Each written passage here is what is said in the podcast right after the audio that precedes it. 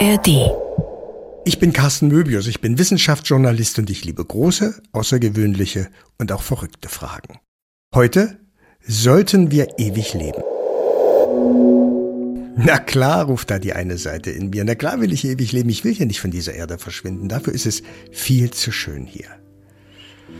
Ich würde gerne beispielsweise noch mal erleben, wie wir auf dem Mars landen und vielleicht sogar selbst einen Fuß auf den Mars setzen.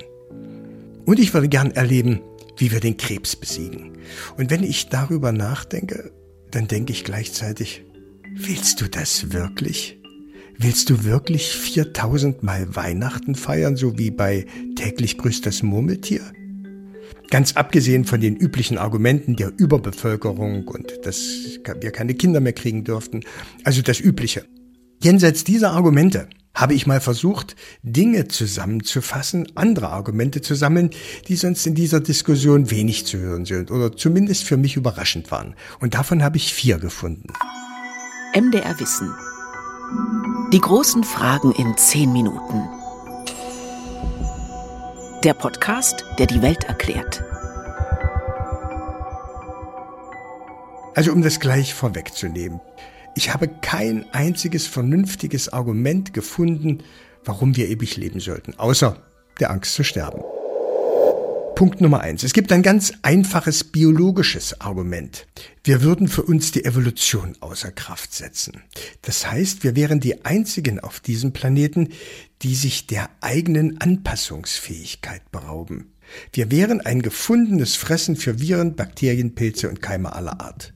Da draußen sind jede Menge, die uns einfach nur als nutzbare Ressource für ihre eigenen Interessen sehen. Und die bleiben nicht stehen. Das prophezeit Biologe Dr. Thorsten Richter von der Uni Hildesheim. Die würden uns aus allen möglichen neuen Winkeln attackieren. Und es würde unfassbare Mengen an Ressourcen meines Erachtens binden, äh, diese Unsterblichen in einer biologischen Welt voller Konkurrenz unsterblich zu erhalten. Und das halte ich schlichterdings auf einem finiten Planeten mit, mit begrenzten Ressourcen für, für unsinnig und unmöglich.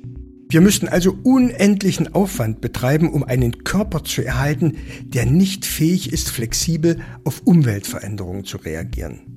Und damit würde, wenn man das konsequent zu Ende denkt, das absolut egoistische Verhalten, nämlich nicht zu sterben, dazu führen, dass die Menschheit durch die blöde Idee der Unsterblichkeit verschwindet.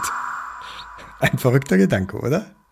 Uns geht es beim Wunsch nach Unsterblichkeit nämlich vor allem um uns selbst. Wir denken gar nicht an die Menschheit, um unsere Nachkommen. Und jetzt kommt der nächste verrückte Gedanke. Wen wollen wir denn unsterblich werden lassen? Unser Ich als 20-Jähriger oder unser Ich im Alter von 60? Wir und unser Körper sind nämlich ständig im Wandel. Das ist Argument Nummer zwei. Etwa alle zehn Jahre haben wir einen komplett neuen Körper. Unsere Zellen tauschen sich alle zehn Jahre komplett aus. Außer den Zellen im zentralen Nervensystem. Wir sterben sozusagen in einem festen Rhythmus immer wieder und entstehen neu. Es geht um den Gedanken, wenn sich unsere Zusammensetzung ständig ändert, ob wir dann überhaupt noch das alte Ich sind. Selbst darüber haben ja schon die Epikureer nachgedacht. Also, dass es eigentlich zum Remix eigentlich immer, immer wieder kommt. Das ist Philosoph Professor Martin Bohms, der ist Direktor der Akademie für Sozialethik und öffentliche Kultur in Bonn. Der findet besonders spannend, dass sich aus dem, was wir waren und was wir sind, auch immer neues Leben zusammensetzt. Die haben aber auch gesagt, wenn jemand Unsterblichkeitsbedürfnisse hat, ähm, dann kommt er damit auch nicht weiter.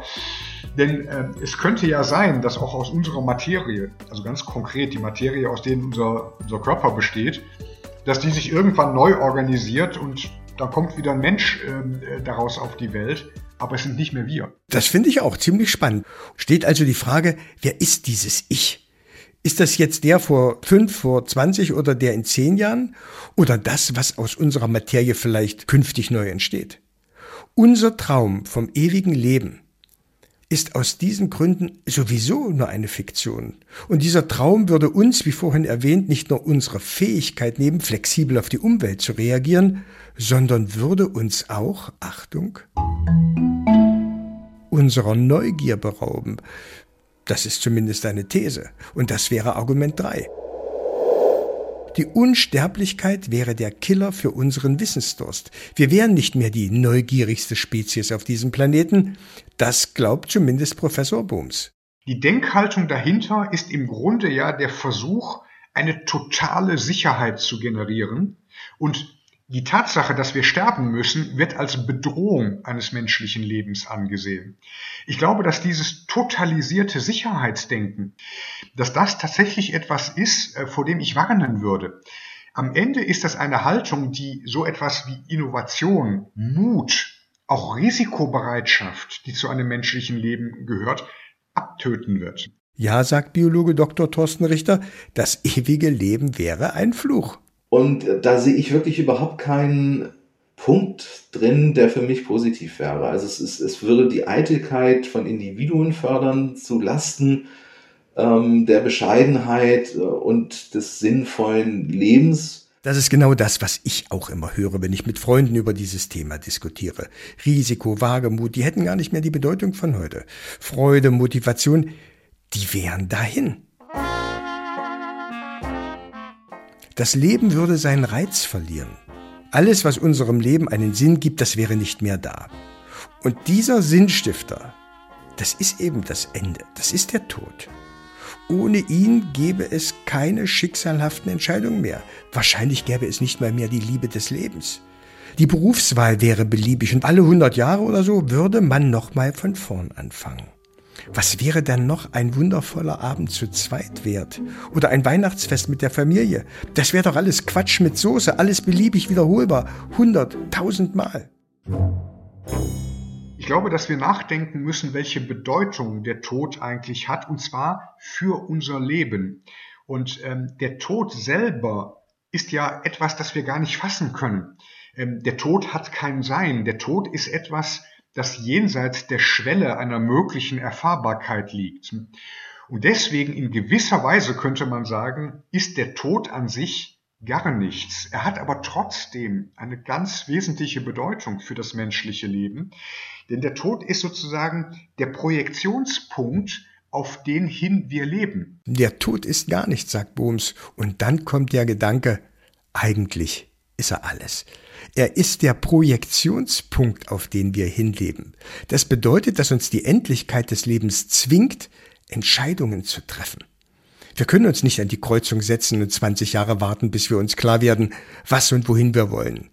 Das wäre mit einem ewig langen Leben anders. Die Tatsache, dass wir nicht ewig leben, ähm, die ist ja für ein sinnvolles Leben ganz entscheidend. Wir können nicht alles nochmal machen. Wir müssen Entscheidungen treffen, die dann unser Leben ein für alle Mal in die eine oder in die andere Richtung bringen. Und es ist ja auch so, dass die Einmaligkeit von Erlebnissen, die wir haben, man das Gefühl hat, hier blitzt einmal wirklich etwas auf, ähm, dafür könnte ich sterben. So schön ist das. Diese Besonderheit ähm, von Lebensmomenten, auch die lebt ja davon, dass sie endlich sind. Das macht gerade das Besondere unseres Lebens, aber auch unserer Person aus. Und jetzt kommt noch ein ganz entscheidender Gedanke für mich, der für ein ewiges Leben essentiell wäre, nämlich das Argument Nummer vier. Wenn ich nicht in der Lage bin, mein Leben, meine 40, 50, 80 oder vielleicht 90 Jahre, die ich hier auf der Erde habe, sinnvoll, glücklich und erfüllt zu nutzen, was wären dann noch tausend oder zehn oder hunderttausend Jahre wert? Wenn ich jetzt mit mir nicht im Reinen bin, wenn ich angstgetrieben bin, äh, wenn, wenn ich nicht ausgeglichen bin, was nützt denn ein unendlich ausgedehntes Leben, wenn ich aber selber mit mir überhaupt nicht im Reinen bin? Tausend Jahre und eine Ewigkeit, das ist kein Segen für die Menschheit. Das ist eine Last. Ich persönlich müsste nicht zweimal überlegen. Ich würde die Pille des ewigen Lebens, wenn es sie gäbe, nicht schlucken.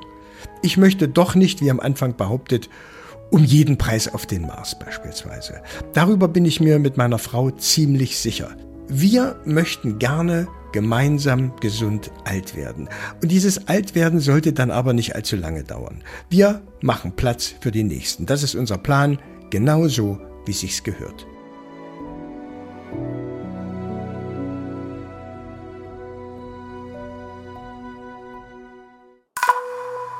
Die großen Fragen in 10 Minuten. Ein MDR Wissen Podcast von und mit Carsten Möbius.